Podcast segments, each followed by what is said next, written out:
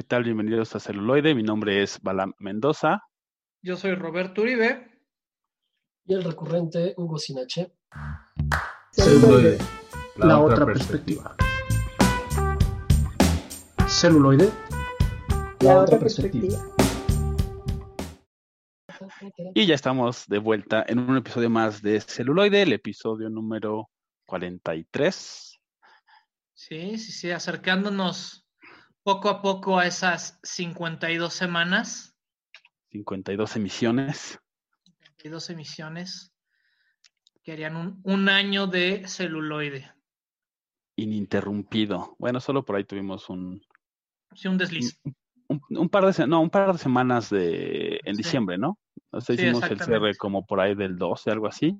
Es y obviamente correcto. las del 25 y 31, pues no, no hubo emisión, pero de ahí en fuera, pues hemos estado de manera continua, a pesar de todas las retos. Incidencias. Exacto. Prefiero, prefiero llamarlas incidencias porque ya todo lo demás sería racista o discriminatorio y ahorita... Le puedo decir este accidentes felices como Bob Ross y no creo que nadie se oponga, ¿no? Ok, sí, me parece bien. Accidente feliz. Pero interrumpimos al señor Sinache. ¿Qué iba a decir señor Sinache? En enero también, eh, faltamos unas dos semanas. Ah, es correcto. Sí, sí, sí. Fue como periodo, periodo, pe- periodo, perdón, vacacional entonces. Pero bueno, de ahí en fuera hemos estado ininterrumpidamente. Capítulo, o episodio, mejor dicho, exacto, 43 Así y Fuera de las excepciones, hemos estado continuamente con ustedes. bueno, lo que yo me Hemos refería, procurado dejarles contenido tanto en, en, en nuestras redes sociales y todo eso, pero nos estamos desviando del tema, muchachos. Nos estamos desviando del tema. Creo un que poquito. hay que olvidarnos del chorizo y vamos con la maciza, porque este tema o este tipo de películas a mí me gustan bastante porque nos cuestionan la realidad como tal. Y que también es una, como una visión macabra, ¿no? Terrorífica por un lado, pero también por el otro te cuestiona, ¿no? Eh, Tiene como todos estos elementos de la sociedad que nos, po- nos pueden hacer cuestionarnos justamente eso, de repente ciertas dinámicas Mira, que a mí me tenemos. gusta. Bueno, sí, sí, sí, di- di- dilo, dilo, dilo. No, era eso, que, que tenemos Ah. esas dinámicas y que está interesante analizarlas. Este, a mí me gusta verlo como una especie de hipérbole, porque es exagerar o llevar al máximo aspectos que ya estamos viviendo, ¿no? En nuestra sociedad actual. Pero es por medio de la ficción que se nos ponen este, en el rostro y nos ayudan a cuestionarnos, ¿no? O sea, de, es- ¿estamos actuando bien? ¿Estamos en el punto correcto? ¿O debemos de cambiar de rumbo?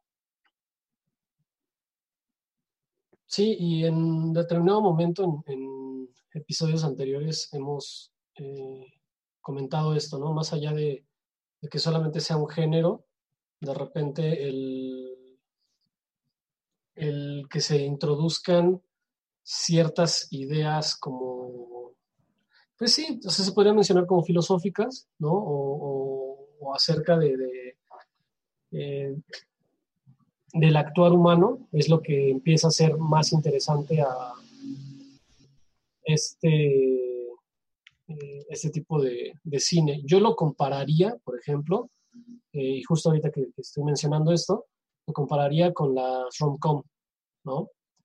O sea que ya sabemos de qué va. La verdad Sí. es que ya sabemos de qué va el- la película, sin embargo es qué tema o qué temáticas van a involucrar para que sea distinto para que le den la, la vuelta. Sí, yo creo que es justo, justo el tema, ¿no? De, de conocer un poco el, el género y como dices, ya tenemos como muy mapeado algunas cosas, pero lo que a mí me gusta, por ejemplo, del terror psicológico, que en algunos eh, de estos o de estas películas que vamos a presentar, pues entra un poco, en otras a lo mejor no tanto, pero sí hay como mucho este tema a lo mejor más filosófico, más hacia eh, todos estos problemas o todas estas cuestiones humanas y que, a lo mejor no hemos resuelto como tal o que no tenemos una, una respuesta fija y aunque conozcamos la estructura de lo que va a suceder en lo que estamos viendo, eh, nos dan como ese twist, nos dan como ese giro y nos hacen pues replantear todas las cosas, ¿no? Sí, y nos referimos a todas estas películas que tocan el tema de los experimentos sociales. O experimentos macabros. Yo, yo encontré el género eh, para toda la audiencia que les recordamos que siempre te- tenemos un trabajo editorial vasto y amplio. eh, encontré que el- es como un tipo de subgénero llamado eh, game horror. Ok, o juegos de horror, ¿no? Para todas nuestras amigas en Latinoamérica. Así es. Ah, ¿Y cómo se diría en, en, en este, para los En brasileños? cantonés, mi cantonés es muy malo. Entonces, en portugués, porque En portugués. No, pues yo, mi sería así portugués. como de. Así sería en portugués. No, pues ahí sí, seguro- no sé si nos escuchen, la verdad no he visto que, que nos siga mucha audiencia de Brasil, pero si hay alguien de allá, pues que nos diga cómo se dice, ¿no? Estaría interesante. La así es. siguiente vez lo podemos decir. Sí, sí, sí. En un muy mal portugués, pero al final, al, menos más cercano a, ¿no?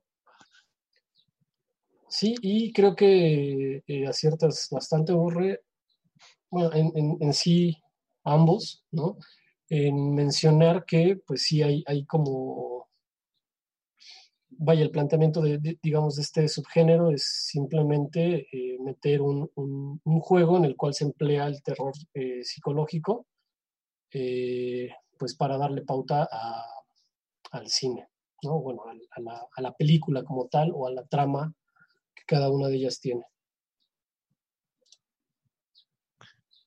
Así es, y bueno, creo que la primera película le toca al señor Sinache, ¿no? Porque es eh, como lo, hemos estado haciendo eh, así en los últimos episodios, si es de manera cronológica, entonces creo que la más antigua, pues es justamente una de las que elegiste, ¿no? Sí, nada más estaba esperando a que Don Borre nos diera este, El. Q. El Q, no, El- pues ya, adelante. Es que lo dio, dijo, no hay maciza, digo, no hay este, chorizo, chorizo, pero- pura maciza. Sí, sí, sí, pero se, se coló el chorizo en la maciza. Pues bueno, eh, les, les, les vengo manejando ahorita eh, una película de 1987 que se llama The Running Man. Eh, es actuada por Arnold Schwarzenegger y María Conchita Alonso. No es El Vengador del Futuro, es... eh, no recuerdo cómo le pusieron en español. El Es sobreviviente, ¿no? El sobreviviente, creo que sí, sí, sí le pusieron el sobreviviente. Y bueno, eh, esta película está basada en una novela de Stephen King eh, bajo el seudónimo de Richard Bachman. Eh, con, bajo ese seudónimo creo hizo unas cinco novelas, ¿no? Y pues bueno, el- me, voy a ir más por la sinopsis del libro, ¿no? Para que me entiendan un poquito mejor. Digo, ¿No seguramente era alcohólico? Sí, exactamente. Cuando, cuando sus historias... ah, ahí, ahí tengo un, un choque de, de- de ideas. De emociones. Sí, de ideas y de emociones porque, pues sí, cuando, digamos, cuando era alcohólico a más no poder, sí surgían este otro tipo de, de historias, ¿no? Y no Vas a decir, sus finales eran buenos, ¿no? ¡Ah! sus finales eran buenos. Este, no, no, no, no. O sea, Apocalipsis lo hizo eh, cuando era alcohólico y, y es un muy, muy mal final. Muy, muy mal. Sin embargo, eh, lo que les eh, quiero comentar es que la, la trama, digamos, del, del libro es básicamente un, un futuro apocalíptico en el cual pues la sociedad, digamos, ya, ya agotó básicamente el, digamos, el capitalismo, por así decirlo, y están, pues ya, ya, no hay, ya no hay clases medias, ¿no? Ya son extremos radicales, están los pobres, están los ricos, y obviamente los pobres tienen que acceder eh, a alguna fuente de, pues, de, cómo subsistir, Eh, y los ricos, eh, pues tienen un, juego, ¿no? Que es básicamente, eh, es, como un juego, no, es un juego social, pero sí es un juego como muchísimo más grande, o sea, que se lleva a cabo en las calles de, la, ciudad. y obviamente este juego lo hacen sobre todo para, para la televisión para transmitirlo y obviamente de ahí eh, sacar recursos, ¿no? Eh, lo que tiene en particular este juego eh, es que se va dando por, por, estaciones, sea, se tienen que superar cada, una, cada una de estas y me parece, hasta donde recuerdo, nadie lo había logrado, ¿no? Eso en cuanto a la historia del libro. En, la película, eh, y de hecho eh, comentábamos en eh, fuera del aire, antes del podcast, que pues estaba también investigando acerca de si Stephen King ayudó a hacer el screenplay de la película. ¿Por qué? Porque generalmente en aquellos, en aquellos años Stephen King sí se metía mucho a hacer el screenplay de, de, sus películas, ¿no? Tanto así que, eh, por ejemplo, está pues enojadísimo y siempre estuvo enojado con, Stanley Kubrick porque eh, pues él quería meter su, visión. Exactamente, o sea, quería, quería mejorar o más bien eh, pues darle al clavo en el, en el guion de, la película de, de Shining, ¿no? Y Stanley Kubrick pues no quiso, ¿no? cuenta la leyenda que que Stanley Kubrick le llamaba a Stephen King a altas horas de la noche y le decía, güey, no vas a hacer el guion, ¿no? Eh, digo, eso es lo que cuenta la leyenda. Y obviamente Stephen King. De, hecho, terminaron. Falta verificar las fuentes. Terminaron muy mal. Sí, sí, sí. ellos dos terminaron muy mal porque, pues, obviamente el libro no, no se parecía nada a la, a la película. Y bueno, en este caso, Stephen King no no, este, no supervisa el screenplay eh, de, The Running Man. Y pues bueno, yo creo que la, película sí la llevan a un aspecto eh, muchísimo más en el género de, acción, no tanto en esta, en esta temática de, de un juego de situaciones psicológicas, pero me parece muy, muy buena, no, no por los aspectos de acción, sino porque es una antesala precisamente a este tipo de, pues este tipo de, cine, ¿no? En aquel momento, y, platicábamos eh, eh, también antes del podcast, eh, en aquel momento pues eran, se, producían muchísimo las películas de, de acción, ¿no? todavía no llegaban al punto de, manejar el terror psicológico.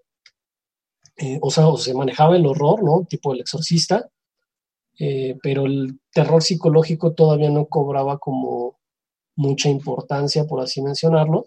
Y, este, y bueno, yo creo que de ahí bajaron, digamos, la novela de del fugitivo de, de, Stephen King y prefirieron hacerla como algo más allegado a la acción que a un, este, a psicológico. Exacto. Y que en esa época, justo lo que decías, ¿no? Estaba mucho el tema de las de ciencia ficción. De hecho, estaba viendo justo la fecha de Total Recall, ¿no? De Vengador del Futuro. Y es de, de, 1990, o sea, tres años después. Y es también con María Conchita Alonso y con Arnold Schwarzenegger. Y con, ajá, exacto, y tienen como todo ese combo, ¿no? incluso puedes ver a María Conchita Alonso. Como, el paquete, ¿no? Así de, ay, contratas un Arnold Schwarzenegger, mira, te llevas una. sí, algo así. O a veces salían, por ejemplo, salió Conchita Alonso en Depredador 2, por ejemplo, y ya no salía Schwarzenegger, pero salió en la 1. O sea, había como todo esto. Pero vaya, había mucha ciencia ficción también. Y también es cierto que, que, hasta cierto punto inicia como con este tipo de, como decías, de terror psicológico y de game horror, ¿no? Porque justamente 10 años después, en 97, pues está otra de las películas de que vamos a hablar y que también fue como muy icónica y que dio muchísimo más para, para todo esto, ¿no? Y que también va a tener que ver con, eh, pues, otras de las películas que vamos a ir viendo, ¿no? Pero sí creo que, que fue un poco esa, esa pelotita que fue, o como efecto avalancha, ¿no? Que fue haciendo que todo esto fuera creciendo muchísimo más, aunque sí fue más bien enfocada a la acción, ¿no? Que era como lo que estaba también de moda en ese entonces. Sí, al final es, es eso, ¿no? O sea, como que respondió el, digamos, la, bajada de guion, respondió más a, pues a la, a la época, más que al, en sí a la, verdadera esencia de, eh, la historia. Eh, les recomiendo, por mi parte, que eh, lean ese, esa novela. Es una novela de menos de 300 páginas, me parece. O sea, es una novela bastante, bastante asequible. digo, para que vean las, las diferencias. Y yo creo que ambas son disfrutables, ¿no? Tanto el libro como la, la película. Si bien la película no se parece nada al libro, eh, o al menos el inicio, ¿no? Eh, es, es, bastante buena, es, es tiene varios efectos eh, prácticos muy, muy padres.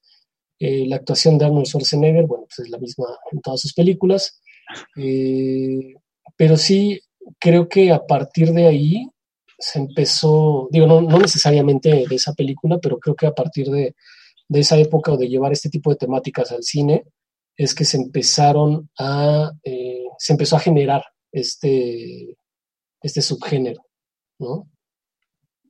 Sí, yo también creo que, que, es bastante buena. Justo estábamos comentando antes de iniciar el, el programa que es, eh, estaba tratando de acordarme de esa película y solo me acordaba, ¿no? Que sale Schwarzenegger, que es más o menos de la época del Vengador del Futuro, y, que era como de un juego. No, no me acordaba de Baracochita Alonso, eso sí, pero me acordaba que era de un juego y que tenía que correr y todo eso, pero no me acordaba del nombre. Entonces eh, fue, fue bastante curioso. Y es, me, de me hecho, gusta a mí también. La pasaban en el canal 5 como a cada rato.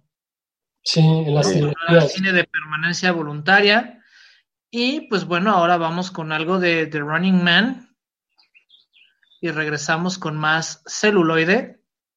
La otra perspectiva.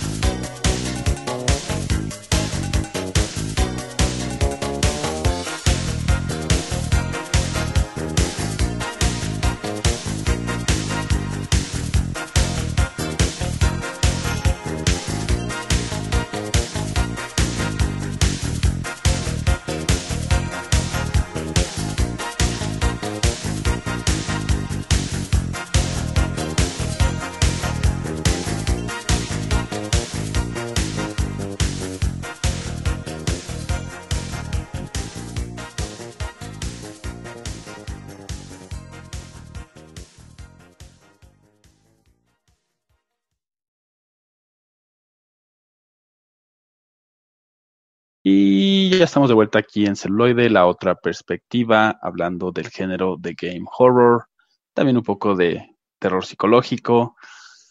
Y bueno, ahora es mi turno. Vamos a avanzar un poco en, el tiempo, como siempre lo hacemos. De, como les decía, son 10 años, desde el 87 que sale Running Man hasta el 97 que sale el Cubo, o simplemente Cube, que es como le, denominaron en 97.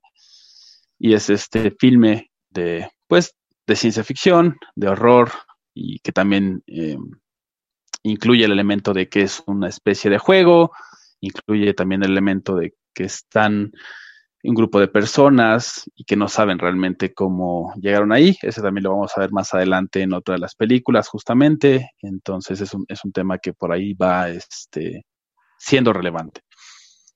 Eh, algo que me, que me llamó la atención es eh, que es un film independiente, ¿no? Como les hemos puesto ya varios ejemplos, ¿no? De que hay filmes que son independientes, que no tenían un presupuesto tan grande o que no tenían una casa productora tan grande detrás de ellos y sin embargo llegaron a tener pues hasta cierto punto un, un grado de éxito, ¿no? Yo creo que esta película fue bastante bien recibida en ese momento.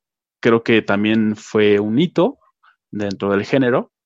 Y bueno, para aquellos que no la han visto, pues eh, despiertan personas eh, pues en, un, en, un, cuarto, ¿no? Que tiene como eh, un color, ¿no? Y tiene como un patrón ahí bastante vistoso, bastante particular y empiezan a, tratar de dilucidar qué es lo que está pasando, ¿no? Y a través de, también conocerse, van un poco desplazándose a través de esta estructura y empiezan a ver como todas sus características, ¿no? De que hay diferentes colores en los cuartos, de que algunos de esos cuartos tienen trampas que son mortales, entonces eso es algo que, que empieza a complicar y que justamente mete este, este elemento de terror, ¿no? En, en, en la trama y en la película.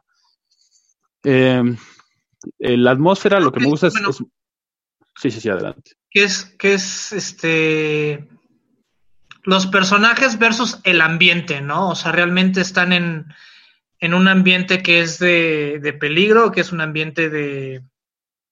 que amenaza, y entonces todos tienen que ocupar sus habilidades para resolver los acertijos que estos que este ambiente presenta. Sí, justo es eso también parte de, lo que hemos hablado, ¿no? El, terror a lo desconocido, ¿no? Es, eh, si nos ponemos, como les hemos dicho siempre, si te pones en el papel o te empiezas a, de alguna manera, relacionar eh, o hacer empatía con los personajes, pues empiezas a tener ese tipo de angustia que están experimentando ellos, ¿no? Y también si, si la película está bien contada y bien dirigida, vas a sentir eso en algún momento eh, involuntariamente. Y creo que es eso. imaginemos que estamos en, en, ese cuarto y de repente despertamos, no traemos nuestra ropa, ¿no? O sea, lo último que recuerdas es me quedé dormido o lo último que hice fue tal cosa y de repente estás con esto, con una, un traje como de un jumper, ¿no? Como un overall, igual que todos los demás, no sabes cómo llegaste ahí, no sabes cómo salir. Eh, todo ese elemento genera mucha angustia, ¿no? Si nos ponemos justamente en ese, en el, en el papel o en, en los zapatos de los personajes. Y creo que justo esta película sí lo, sí lo logra, sí logra meterte, ¿no? Y a los 15 minutos ya estás tú también así como, pero ¿por qué están ahí, no? ¿Quiénes son ellos? ¿Qué es lo que está sucediendo? Y los personajes empiezan a dar teorías, ¿no? De, desde las más alocadas hasta algunas que pudieran ser un poco más eh, mesuradas. Y entonces tú empiezas también a, pensar en ello, ¿no? ¿Qué es lo que puede ser un experimento alienígena, ¿no? Dice alguno de ellos, eh, no es una prisión del gobierno, etcétera. Empiezan a decir como todo esto, entonces juegan, ¿no? Con, con ese elemento de la audiencia, que la audiencia empiece a pensar qué es lo que está sucediendo con ellos, cuál es la posible explicación y bueno, empezar a ver que, tiene repercusiones mortales. ¿no? Ese es uno de los elementos que también nos pone eh, los nervios de punta, digámoslo así.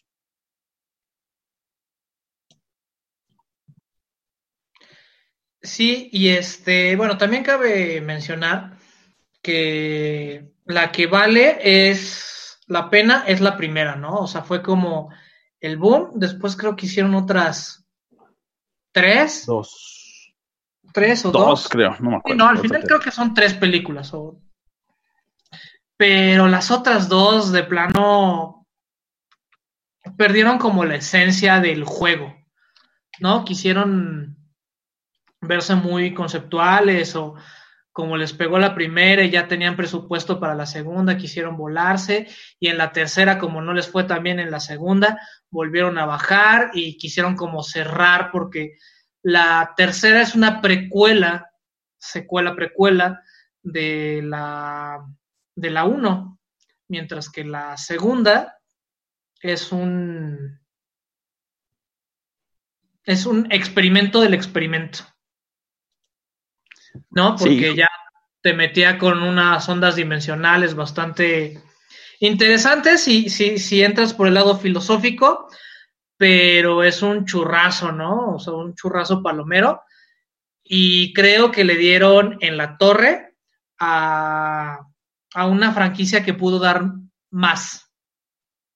O sea, el cubo, En, en, en, mi, en mi opinión, el cubo como tal, este, era una película que pudo haber funcionado como una sola exhibición, o sea, sin secuelas, o este, no despegarse tanto de lo que querían, del discurso original. Sí, yo te digo, ahí tengo como el, um, la, el, como ser el abogado del diablo, digamos, ¿no? Como la, la, otra opinión. Yo creo que sí, en efecto, no son tan buenas, o sea, creo que la, la uno sí definitivamente supera las otras, ¿no? Y, y, como dije, es un precedente. La, la dos, por ejemplo, me parece, como dice, interesante el discurso, las, los elementos que trae, al menos, eh, como dices, de, de, manejo del tiempo y las dimensiones, y sí está medio debrayado, digámoslo así. Pero me parece que, que, es interesante. También yo creo que tiene que ver que no tiene como el mismo feeling porque ya no es el mismo equipo, ¿no? Ya no es el mismo director, ya no hay como el mismo guionista. Muchas cosas cambiaron. ¿no? Justamente porque tuvo ese éxito en 97, dijeron que íbamos a hacer como la segunda parte en 2002, y si no, no está tan bien lograda, pero yo creo que para mí no, no es tan mala, o sea, creo que he visto peores secuelas. Pero sí, al final ya está como muy, muy debrayado, y pues si no te latió mucho la 1, pues seguramente la 2, pues ya es como... Y la 3, sí, en definitiva, yo creo que no, o sea, el cubo cero es, eh, no sé, como un experimento totalmente extraño. Sí, en mi opinión va más, va más del lado de, de que precisamente eran los primeros experimentos que se hacían en estos como subgéneros o nuevos subgéneros o esta nueva forma de, de, de interpretar el, el, terror. ¿Por qué? Porque creo que algo similar sucedió con eh, Hellraiser, por ejemplo que uh -huh. si no me equivoco es este de los, por ahí de los mismos años, y, sí. y es, o sea, es esto, ¿no? Cuando te plantean la primera película, por mucho, es justamente del 87, ¿no? Eh, diez años antes, pero me parece que es algo eh, similar. Eh, te plantean una situación innovadora eh, que a lo mejor no te causa mucho miedo, y, este, y que hubiera quedado como muy chida, ¿no? El, el, que lo hubieran dejado hasta ahí y listo. Pero no, o sea, en Hellraiser hacen básicamente lo mismo. Vamos a, este, vamos a interactuar, vamos a experimentar con precuelas, secuelas, etcétera. O sea, vamos a sacarle como toda la carne y ese creo que es el, digamos, el pecado que se llega a cometer. ¿no? ¿Por qué? Porque todavía no estaba como tan desarrollado ese, ese género, ¿no? en el caso de, de, Hellraiser, y en el caso de, de, de Cube, bueno, pues la, el, esta, esta misma situación, ¿no? ¿no? No estaba como tan desarrollado aún este tipo de cine como para eh, como para puntualizar la fórmula. Sí, como, o sea, apenas estaban agarrando, o sea, digamos, apenas estamos agarrando la onda al cubo, como para que lleguen y metan un experimento sobre el experimento, ah. por así decirlo. ¿no? Exactamente, ¿no? O sea, como que todavía no acabamos de, de digerir, de digerir. el mes cuando ya nos están metiendo el plato fuerte. Así es. Y pues bueno, si quieren este, saber más o quieran que hagamos un programa acerca de secuelas malas, o buenas secuelas, o sea, los invitamos. O secuelas a, en general. O secuelas en general. Este, ¿O, los, o pre, secuelas precuelas.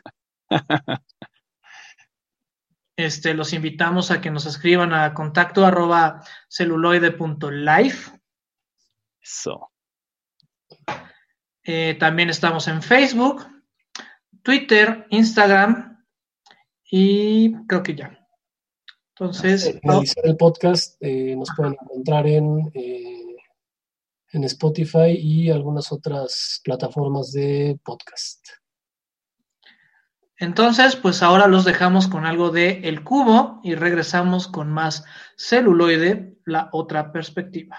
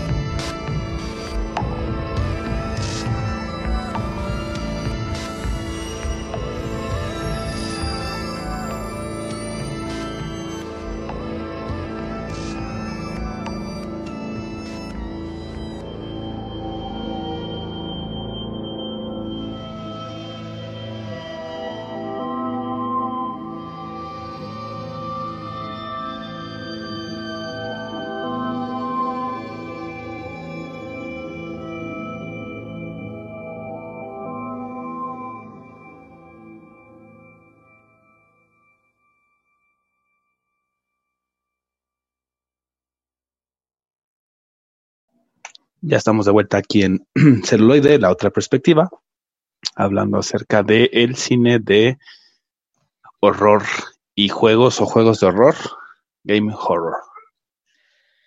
Sí, y ahora nos vamos al oriente, al lejano oriente, con una película que, bueno, es, si mal no recuerdo, creo que también es una serie de películas la primera obviamente también es la mejor, la segunda es como el Big Brother, las reglas cambian.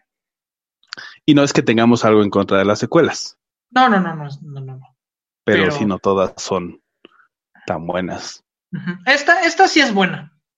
la dos sí, sí es bastante, bastante buena, pero es mucho mejor la primera, ¿cierto? Sí, y este también vemos una bueno, aquí el experimento social, voy a hablar de la película que se llama Battle Royale. Este, que si ustedes no la conocen y quieren saber un poco más, eh, se parece mucho a los juegos del hambre, pero esta está bien hecha. No es como los juegos del hambre. Bueno, ¿los libros o la película? No, la película. Ah, ok. Sí, no, si no ibas a ofender a muchos, muchos fans. Sí, sí, sí, pero no, la, la, la cuestión de la película, este, esta sí está bien hecha.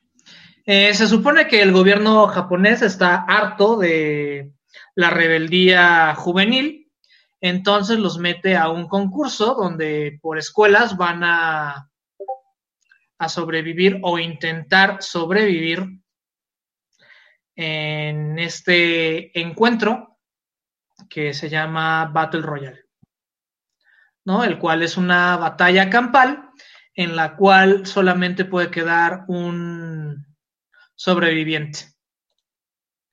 Aquí cabe destacar que el director que no debe de ser mencionado vio esta película, conoció a una de las actrices de esta serie de, de películas y la jaló para Kill Bill. ¿no? no les voy a decir quién, porque no Y- debe de ser mencionado. Hicimos un este un, Un voto, voto. sagrado de no mencionar su nombre, pero bueno, es, es, es difícil no eh, hacer referencia a él. Eso sí ya sería como el siguiente paso, que lo veo complicado, pero bueno. Sí, porque él hace referencias de las referencias y nosotros estamos haciendo la referencia de la referencia de la referencia. Como una caja dentro de una caja dentro de otra. Referenciaception. Exacto.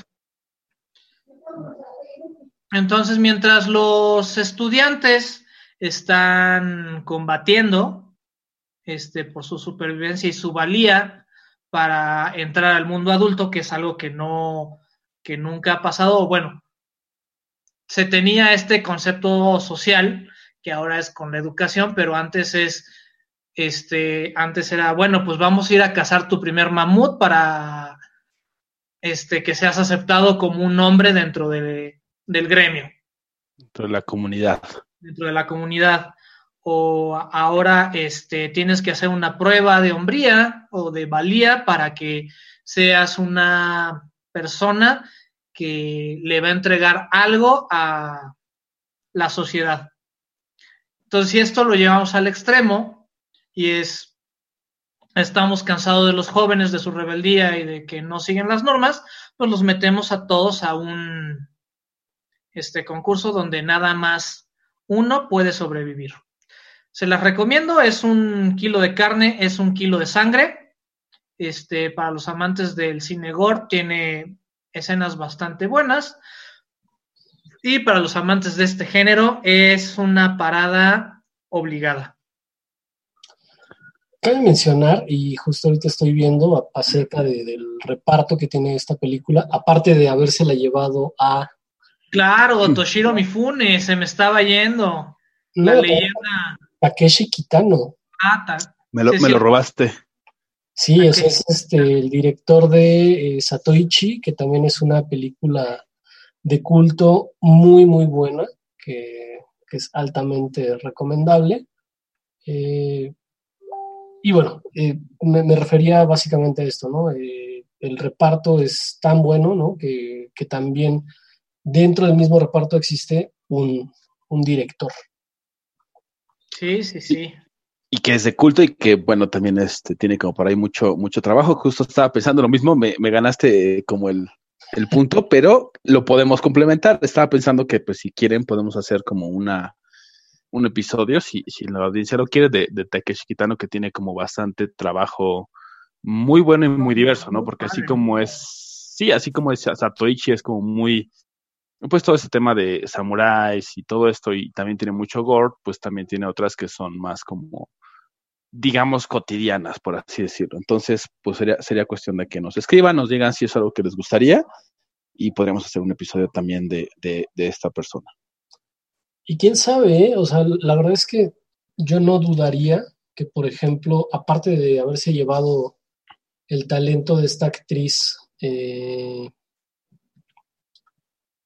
a, a, la película de, de, Kill Bill, este director que, que no, no, vamos a mencionar, que no debe ser mencionado, igual y también eh, se pudo haber basado en algunas, o sea, pudo haber hecho referencia en Kill Bill eh, alguna película de, Ah. de Takeshi Kitano. Claro que lo hizo. o sea, Ciertamente.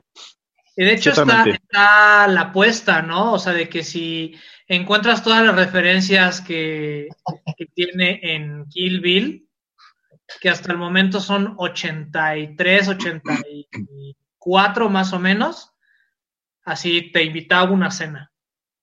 Pues hay que, hay que echarle, muchachos. O sea, que si quieren cenar con el director que no debe ser mencionado en este, Con el innombrable. Ajá, en este podcast, porque si han escuchado los capítulos anteriores, yo digo, no hay que mencionarlo tanto porque hay más directores, pero todos somos fan de ese director. Marcó, nos marcó mucho. Sí, nos marcó mucho a todos. Bueno, ya estamos mencionando a, a otro, ¿no? Ya estamos mencionando a, Sí, al señorón Takeshi. Exacto. exactamente. Takeshi Kitano. Entonces, pues encuentren sus referencias, encuentren este, el cine que a ustedes les apasiona. Nosotros les estamos compartiendo el que nos apasiona y esperemos que encuentren esas nuevas perspectivas. Los dejamos con algo de Battle Royale y regresamos con más celuloide, la otra perspectiva.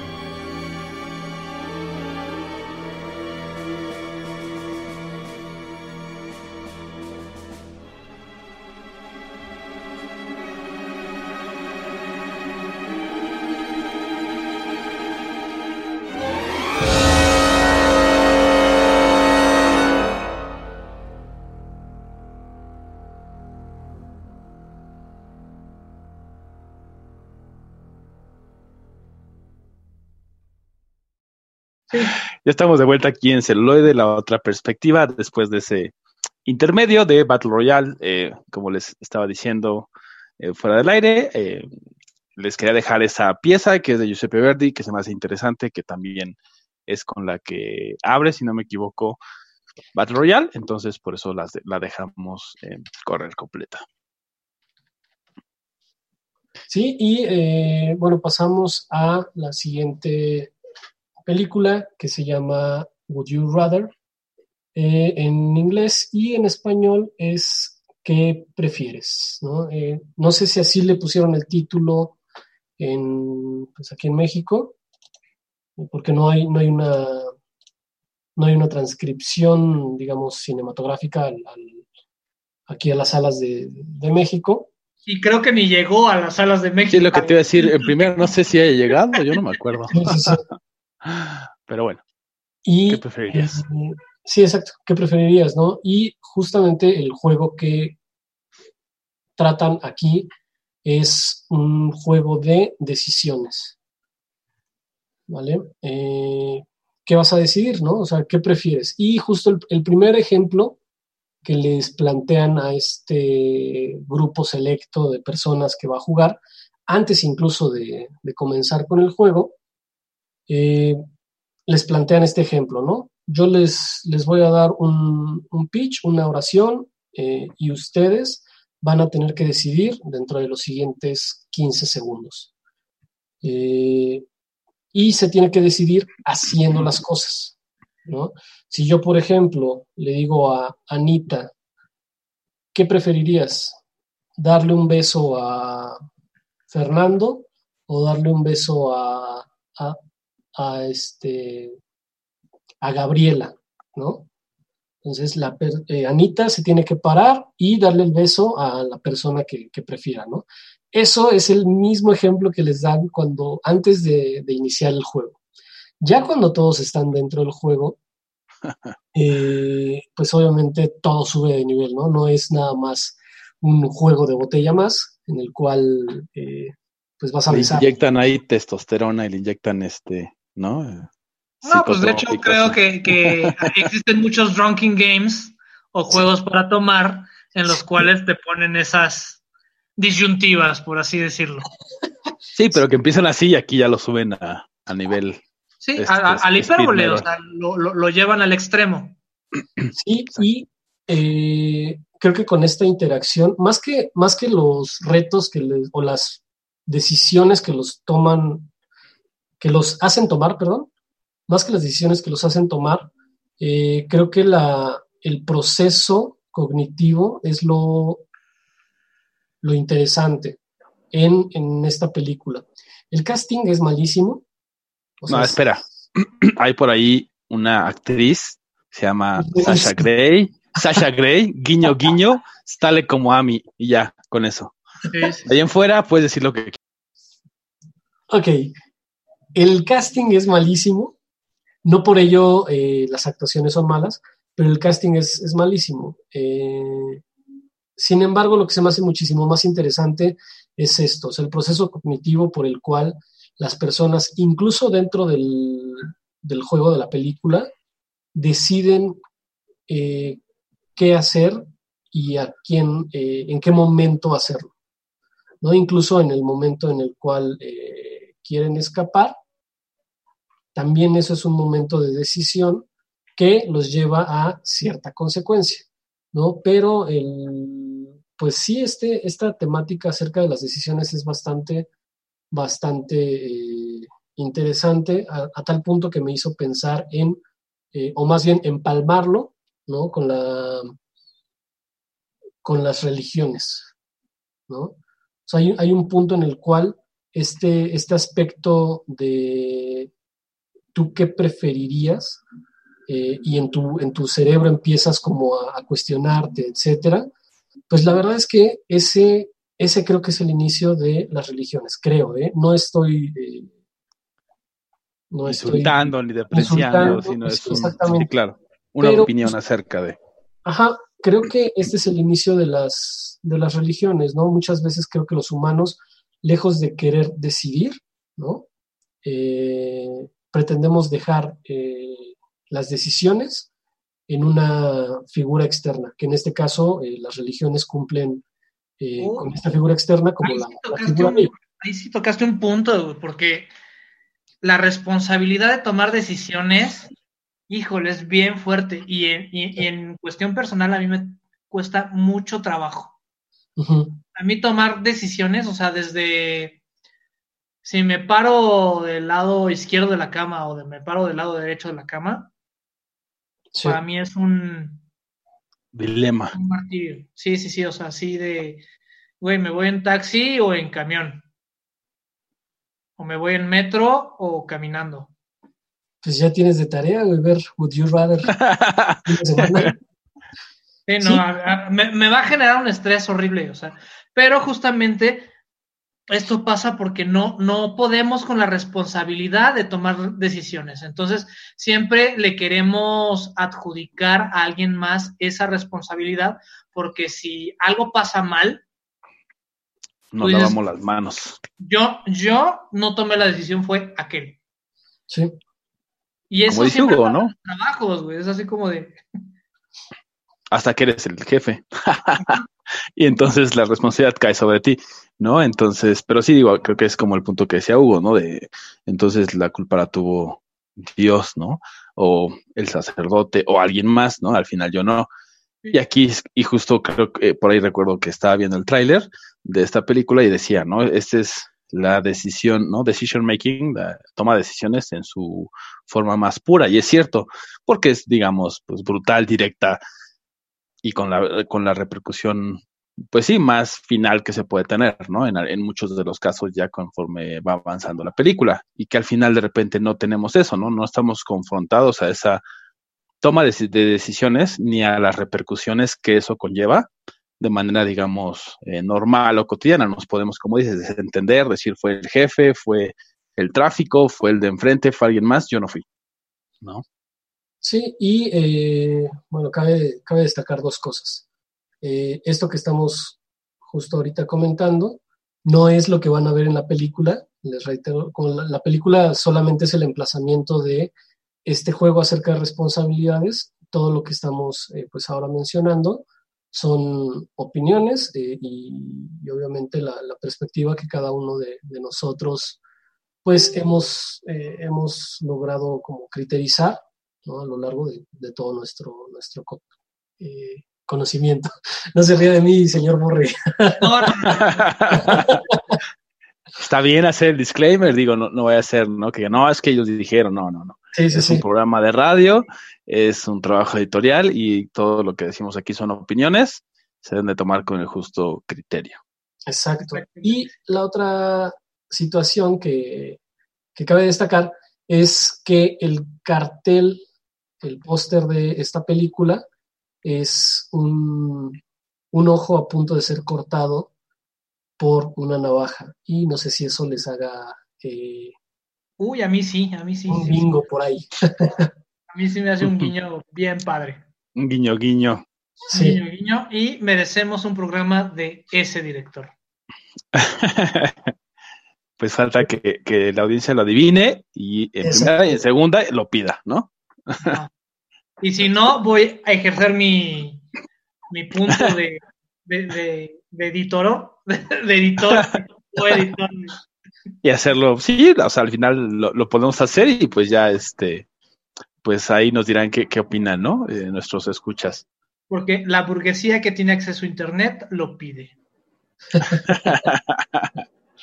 sí, por eso hay que, hay que luchar por la democratización de, del Internet para que llegue a todos lados y con ello también celuloide, su, su programa favorito de cine. Exacto. Y es que solo les, les reitero la, digamos, la, la, la, imagen es un ojo a punto de ser cortado por una navaja de afeitar. Para todos aquellos escuchas que no, no lograron este, como cuadrarlo, como, como pragmatizarlo en su, en su cabeza, esa es la imagen que queremos que descubran eh, qué, qué, guiño les puede hacer o a qué, a qué otra imagen se parece. Y de qué directores. Y pues bueno, hagan sus elecciones correctas, pues nosotros elegimos esta canción, parte de la banda sonora de qué es lo que elige. Y regresamos con más celuloide, la otra perspectiva.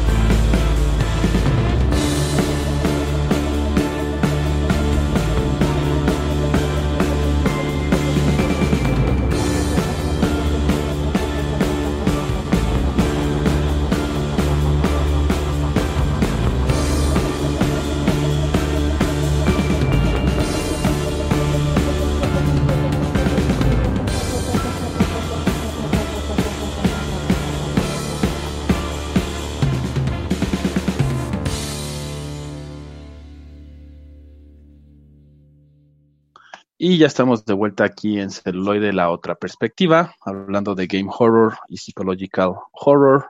Justamente eh, me toca de nuevo a mí y les traigo una película de 2015 que se llama Circle o Círculo. Y, y bueno, por ahí tiene el cast, pues es, es muy variado. Por ahí quien, perdón, quien pueden ubicar es a Julie Benz, que salió en Dexter, y para quienes son contemporáneos de nosotros, en este Ángel, ¿no? Aquella serie eh, hermana de Buffy, entonces es esa actriz. Exactamente. Eh, de, ahí en fuera, pues casi todos los demás no son eh, rostros muy. Si no han visto esas dos series, por favor, véanlas. Y nos comentan y hacemos un programa especial. Porque son favoritas de, de, al menos del señor Borre y mías. Entonces podríamos hablar eh, bastantillo acerca de, de, ellas. Yo no sé si el señor Hugo la haya visto. Y si le haya gustado. Y si le haya gustado. No, no, la, no las he visto. Yo, yo propuse una serie de películas que sí he visto, que me ha aventado todas, pero, pero bueno, es, así como hay un director que no se debe mencionar, también hay ciertas películas que no, no queremos introducir porque pues, son conocidísimas. Sí, que también es, es parte, ¿no? Eh, de, lo que, lo que decíamos, ¿no? Eh, en algún momento estábamos discutiendo, como siempre hacemos, ¿no? Que, de cuáles películas vamos a tomar, de todo el universo que existe, de cada género, de cada director, etcétera. Pues estaba por ahí la, la saga famosa de Saw, ¿no? Y decidimos no ir por ella porque es como mucho más conocida, hay como mil blogs al respecto, hay como mucho material acerca de ello. Más bien quisimos mostrarles como todo lo demás que no tiene tanta visibilidad a lo mejor. Por ejemplo, en el caso de Círculo, eh, sí tiene, he visto muchos buenos artículos, eh, videos de YouTube, etcétera. Eh, pero en los demás no tanto. Entonces, creo que es, un buen ejercicio, pues, para traerles algo diferente, algo que puedan ver este fin de semana y que a lo mejor digan, ah, ok, ¿no? gracias a Celoide pude ver estas nuevas perspectivas del cine. Y bueno, regresando a Círculo, esta película de 2000 al tema, eh, como les decía eh, durante el corte, ¿no? Este, a ustedes dos, eh, empieza con 50 personas y entonces empiezan a morirse, ¿no? Pum, se muere una, una más se quiere mover, se muere, entonces empieza a, tener como este impacto de inmediato en nosotros, ¿no? Así, ¿qué está pasando? Y pues obviamente los personajes también, ¿no? Empiezan a preguntarse qué está pasando, quién los está matando, etcétera. Y empieza a ver como un, sonido, ¿no? Que es muy constante y empieza a darnos o a insinuarnos que es un patrón de tiempo y cada que pasa ese tiempo se muere una de las personas de ese círculo. Y entonces eh, vamos descubriendo justamente cómo funciona esta especie de, círculo, esta especie de, juego, cuando nos, eh, nos anuncian que eh, lo que está sucediendo es que cada uno de los personajes que están ahí o de las personas que están ahí están ejerciendo un voto sobre quién es la persona que va a morir. Y entonces empieza algo que podemos relacionar mucho con eh, la teoría de juegos, ¿no? Que es este concepto donde podemos ver qué es lo que haría un oponente en un juego, ¿no?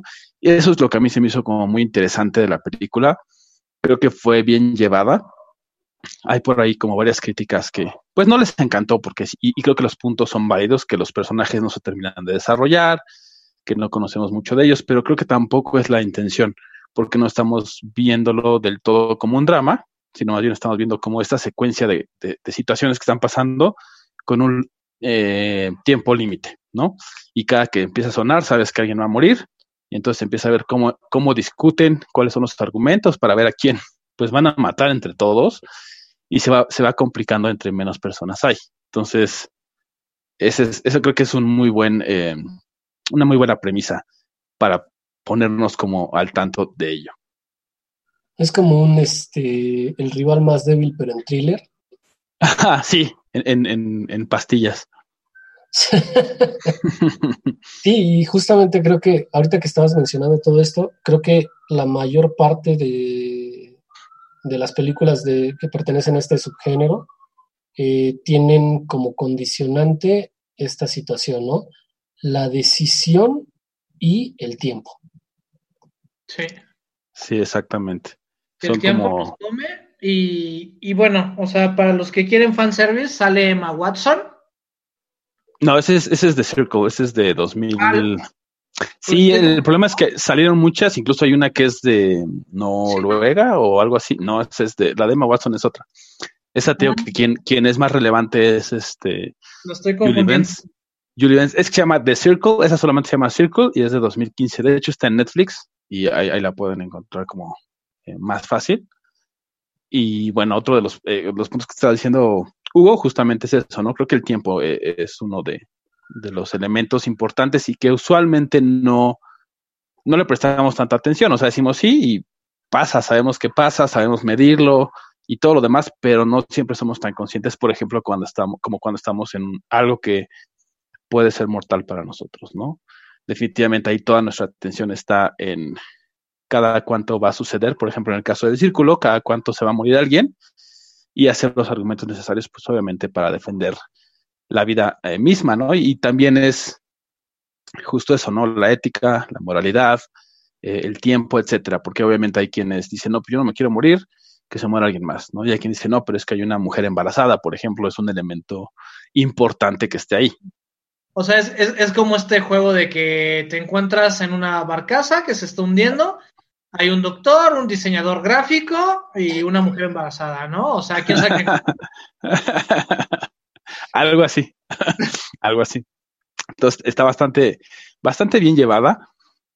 Lo que, lo que se me hizo un dato curioso es que el, director eh, no, o sea, lo estoy, estoy, buscando como su filmografía y no tiene como muchas cosas y pareciera que esa fue como su última película hasta el momento. Se me hizo un tanto bizarro precisamente por el género, por la película y por todo lo que generó y bueno, es un dato por ahí curioso, pero definitivamente no quiero decirles como más eh, cómo va avanzando. Creo que con eso si les interesó, pueden verla en Netflix y decirnos qué, qué opinan. El final por ahí es bastante bueno, entonces tienen que verla y ya nos dirán ahí qué, qué opinan y qué harían ustedes si, y si jugarían o si los, estuvieran en esa situación, si jugarían para ganar o si jugarían para hacer lo correcto, ¿no? Que sería como una de las eh, planteamientos que yo me quedé después de verla. Sí, también aquí como para generalizar, el, en cuanto a eh, la teoría de juego que mencionas, Balam, también eh, la anterior película, Would You Rather o este, ¿Qué preferirías? Eh, también tiene esta, estas condicionantes de, de la teoría, ¿no? Teoría de juego, sí. Hay, dos posturas, ¿no? En la cual eh, el grupo menciona que hay que actuar como tal, como grupo, para salir de la situación, y hay una persona que justamente menciona lo contrario, ¿no? O sea, no, es, no se trata de que el grupo sobreviva, sino de ir eliminando eh, a las partes de ese grupo. Entonces, digo, es, es bastante interesante ver que también existen estas, eh, estas variables que, que, ya están como predispuestas de cierta manera. ¿no? O sea, sí, justamente. Perdón. Sí, o sea, que corresponden a una, una teoría. Sí, eso, eso, eso, es lo que a mí se me hizo interesante, si se ponen a leer un poco, y tampoco es que tengan que leer como mil libros y volverse expertos en el tema. Si lo buscan literal en Google o en Wikipedia y ven de qué trata la teoría de juegos, les va a llamar la atención, van a leer un poco más y después van a ver la película y les va a hacer como más sentido, o estas películas y les va a hacer más sentido. Gamificación también la pueden encontrar. Exacto. Pues bueno, ahora este los dejamos con algo de Circle y regresamos con más celuloide. La otra perspectiva.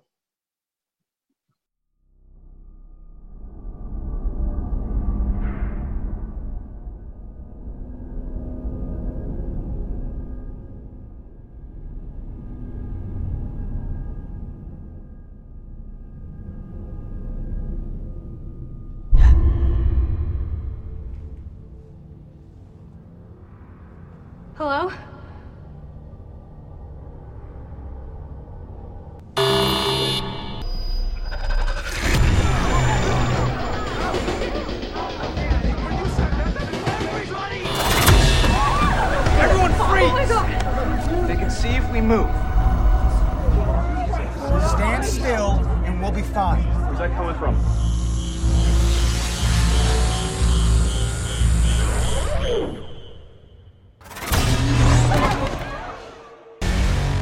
Why would they do this?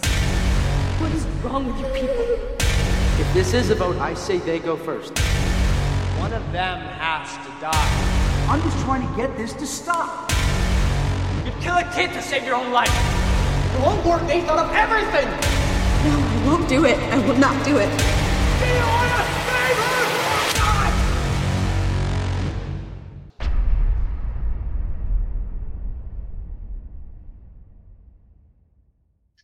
Y ya estamos de vuelta aquí en Celuloide, la otra perspectiva.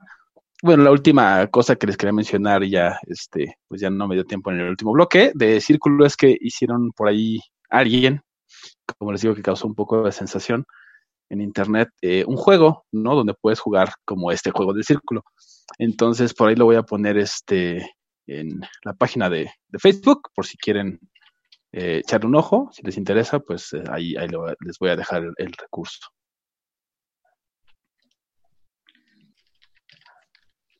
Y pues bueno, ahora me, me toca a mí y vamos a cerrar antes de las recomendaciones con una película que no tiene tanto tiempo y que generó algo de alboroto este, en redes sociales hace unos meses antes de que la pandemia explotara y todo esto.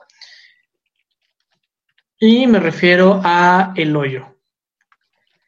Eh, yo quise escoger esta película porque, bueno, por lo menos en las reacciones que yo vi, o sea, encontré comentarios de que era muy pretenciosa, encontré comentarios de que estaba sobrevalorada. En lo personal se me hace una buena película y es una crítica social muy fuerte. ¿No? En la cual este, encontramos que están en una especie de, de cárcel. Pues sí, es como una cárcel. Yo lo que iba a decir es que justamente tiene como el parentesco con, con el cubo, ¿no? Que es lo que mencionábamos. O sea, están las personas, no sabemos bien qué pasa, también con el círculo no sabemos qué pasa y vamos descubriendo todos estos como elementos y, y sí, ¿no? Están, por lo que sabemos, en una especie como de prisión, ¿no? Sí, no, están en una especie de prisión y este, esta prisión está, digamos, como jerarquizada por un tipo de o no. O sea, es que eh, eh, eso es parte de, del juego. Este, y a mí me recordó una novela en la cual este uno está con una este van a tener una actriz porno y este todo todo mundo va a tener la oportunidad de dársela, ¿no? Pero estos números vienen entrando al azar yo sé, yo sé que mi referencia está medio, medio rara, pero dejen y, y desarrollo un poquito más la idea. Aquí en el hoyo se supone que todos son criminales y nuestro protagonista entra este, de una manera voluntaria, lo cual pues es así como de, oye, ¿por qué entrarías a esta prisión de una manera voluntaria?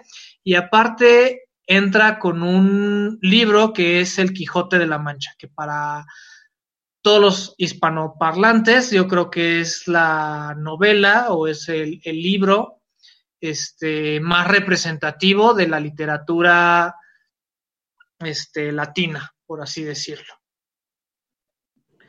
Iberoamericana, ¿no? Sí, iberoamericana, ¿no? Es, el, es la más representativa. Entonces llega este personaje con con este libro, porque uno puede entrar a esta prisión con un solo objeto. Y la mayoría, pues entra con cosas para defenderse o para sobrevivir. Aquí en teoría hay suficiente comida para que todo mundo sobreviva, pero la crítica social entra en esta frase que me decía mi abuelo, que las gallinas de arriba cagan a las gallinas de abajo. literalmente. Y literalmente puede resumir la película en eso. Las gallinas de arriba siempre van a cagar a las gallinas de abajo. Sí, que justo esa parte eh, se me hizo crucial dentro de la película cuando el personaje que estamos siguiendo eh, conoce a a esta mujer, ¿no? Que justamente le empieza a hablar como del sistema, ¿no? Le dice, bueno, el sistema es así, ¿no? La comida llega desde arriba y va bajando por niveles, ¿no? Desde el nivel cero, que es donde la preparan, baja al nivel uno, etcétera, ¿no? ¿Habría, ¿Hay suficiente comida? O sea, se, prepara suficiente comida para que todos los niveles tengan que comer. Sin embargo, eh, lo que pasa es que los de hasta arriba dicen, no, no me importa, como yo hoy estoy aquí y mañana no sé si voy a estar en el, nivel uno, por ejemplo, en el dos, lo que sea, me voy a atascar, ¿no? Entonces agarran y comen hasta que revientan. y eso hace que obviamente los niveles de más abajo ya no tengan nada que comer, ¿no? Sí, no, y entonces, este, transferimos la palabra de comida a capital o a dinero, y entonces vemos que muy poca gente tiene acceso a mucho, mucha comida, mientras que los niveles más bajos se ven afectados. Entonces, pues intenta existir una especie de revolución para cambiar o para mandar un, un mensaje. Y que por ahí hay como mucho, eh, mucha deliberación de qué es lo que significa justamente la secuencia final. No se las vamos a spoilear. Si ya la vieron, pues ahí díganos qué opinan de ese final, qué es lo que sucedió o qué es lo que ustedes creen que sucedió. Si no la han visto, véanla y pues igual coméntenos, ¿no? Eh, creo que ese es uno de los puntos que, generó como también mucho revuelo. A mí en lo personal me gustó mucho la película, de hecho es el tipo de películas que me gusta ver, o sea, que te quedes con un sabor agridulce en el sentido de, güey, o sea, me gustó verla, pero... Pero qué pedo. Pero qué pedo, o sea, ¿hacia, hacia dónde estamos caminando? ¿Por qué es eso? ¿No? Es cuestionarnos hacia dónde estamos caminando. Y lo interesante es que es el primer largometraje del director. Okay. O sea, tenía dos cortometrajes anteriores y este es su primer largometraje y creo que trae una propuesta. Yo espero que más adelante podamos ver más de su trabajo para afirmar o negar esta hipótesis. Que también, digo, al final lleva tiempo, ¿no? Crear una carrera, como hemos visto cuando hemos hablado de otros directores. Entonces, pues sí, realmente estaría bien ver qué es lo que, lo que tiene planeado como su siguiente largometraje, si es que decide hacerlo eh, pues sí sería algo muy padre pa para nosotros de, de analizar, ¿no? Es correcto. Sí, yo lo que llegué a leer o a ver, ¿no? Eh, ninguna de las dos películas las he visto, la de Cube y la de El Hoyo. Sin embargo, eh, sí llegué a leer que eh, mencionaban que esta película se parecía bastante Incluso la, la imagen gráfica del hoyo se parece mucho a la del cubo. A la del cubo. Entonces, bueno, por ahí eh, creo que por eso mismo me reservé, ¿no? O sea, no, no, quería ver el hoyo antes de ver la del cubo y tener, obviamente, un, un mejor criterio este, para, pues, para poder eh, digerir ambas películas. Sobre todo esta segunda, que reitero es la que, la que leí que decían que se parecía bastante a, El Cubo. Sí, creo que, que, tiene, como les decíamos, ¿no? Eh, en el bloque justamente del cubo les mencioné, tiene esos elementos muy parecidos, ¿no? De que de los personajes, incluso el feeling, pero creo que sí difiere en algunos otros sentidos. O sea, vaya, sí están en el mismo género, una temática similar, un, eh, tomas de repente también similares, pero como el planteamiento sí difiere, ¿no? no completamente, pero sí creo que hay por ahí. O sea, yo les diría, vean las dos, juzguen por ustedes mismos y van a ver puntos en común, pero también puntos que, que no, que no están tan en común.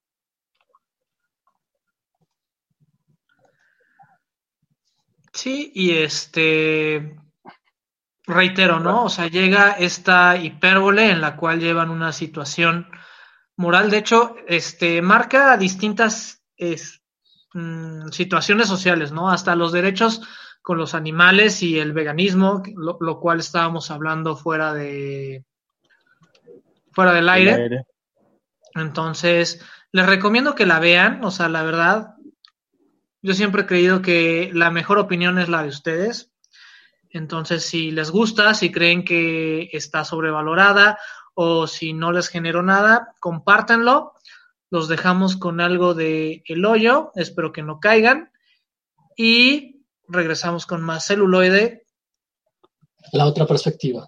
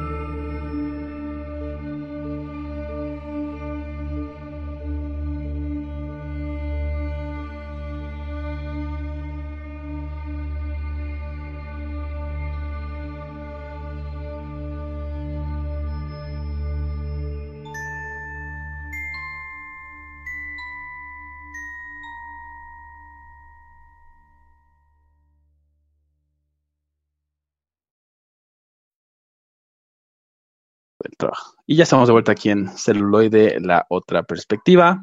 Y bueno, antes de, de, que den sus recomendaciones, quería mandar ahí un saludo al señor Julio Zúñiga, que nos está escuchando y está diciendo, mándenme saludos. Entonces, para que vean que sí tomamos en consideración todo lo que nos mandan.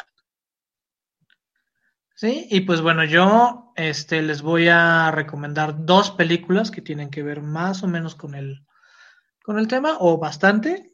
Este, la primera es la de Snowpiercer, Pincer, Snowpiercer, este, la cual habla acerca de un tren que viaja eternamente a través de una glaciación y conforme te vas acercando al maquinista, este, va cambiando la situación social. O sea, los últimos vagones son la gente más pobre, la gente más vulnerable, y los primeros vagones son los más privilegiados, ¿no? O sea, si está protagonizada por Chris Evans, quien no sepa quién es Chris Evans, es el Capitán América en el MCU, y para los que sepan quién es Chris Evans, pues era uno de los novios de este Ramona Flowers.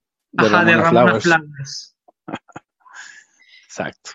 Y la segunda es también del cine español y creo que es un muy buen referente antes de que vean el hoyo. Este es la habitación Fermat, la cual reúne a un grupo de matemáticos en una habitación para resolver una ecuación prácticamente imposible, los cuales tienen que encontrar el cómo se relacionan y el por qué están en esta habitación antes de que mueran. Sí, por mi parte quiero recomendarles, aunque, aunque no me permitieron hablar de ellas en, ya que la producción eh, me negó. ya que la producción dijo, no, pues es que eso no, ¿no? O sea. Eh, sí. Les quiero, sí les quiero recomendar So, eh, la primera. ¿Todas? ¿Las seis? La primera son siete? O sea, sí, okay. sí, les, sí les recomiendo todas. Son. ¿La 3D? Ocho, de hecho son ocho. eh, acaba de salir en el 2017 la que se llama Jigsaw, pero eh, en especial la primera entrega. ¿Por qué? Porque a mí se me hace un, un antes y un después acerca de esto que les comentamos eh, al, muy al principio, creo que ahí ya está muy bien fraguado este, este subgénero, ¿no? Y viene de las manos de un director eh, que anteriormente se había dedicado solo a, terror, eh, y en este caso nos entrega algo que es, eh, pues sí, como game horror. No es necesariamente un juego, más bien así lo ponen en, en la película, o sea, como un juego. sin embargo, es más como un terror psicológico que aquí está bastante, bastante bien, bien emplazado. Y bueno, las demás entregas se las recomiendo, pero sobre todo que vean esta, eh, esto que también comentábamos al principio, esta evolución en la temática, ¿no? La evolución filosófica del por qué el, pues sí, el, el, el protagonista, que podría ser protagonista, antagonista, eh, es que está eh, haciendo esto, ¿no? O sea, en la, en la, primera y segunda entrega creo que se dilucida el por qué este güey genera estos juegos, pero en cada una de las entregas va evolucionando el, pues los el concepto. Sí, exactamente. Entonces creo que es lo, lo interesante de, de, de So. Y bueno, yo por mi parte les recomiendo la película Dead Race 2000, de, o La carrera de la muerte 2000, ¿no? Que es una película del 75, que también tiene que ver como con estos elementos que hemos estado hablando a lo largo del programa. Y bueno, está interpretada o el, parte del cast es David Carradine y Sylvester Stallone. Entonces, eh, está basada en un juego de carreras en, eh, como a los um, presidiarios.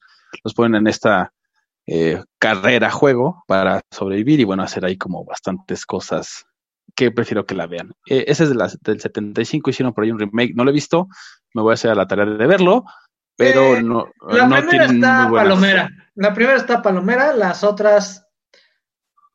Te, ¿Dices la primera, la del 75 o la primera del remake? No, la primera del remake. Ok.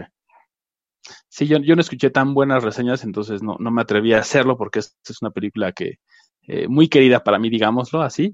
Entonces, eh, a veces tengo como ese recelo, pero bueno, veré las, las nuevas y ya les diré qué, qué opino a lo mejor en el, en el blog o en la página de Facebook. Y bueno, Sí, esto pues- ha sido todo, ¿no?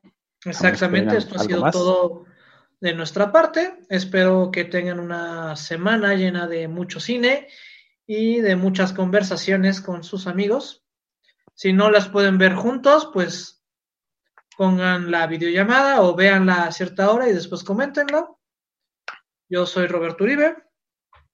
El recurrente sin H. Y Balam. Gracias, Gracias. y hasta la próxima. Hasta luego. Celuloide, Celuloide. celuloide.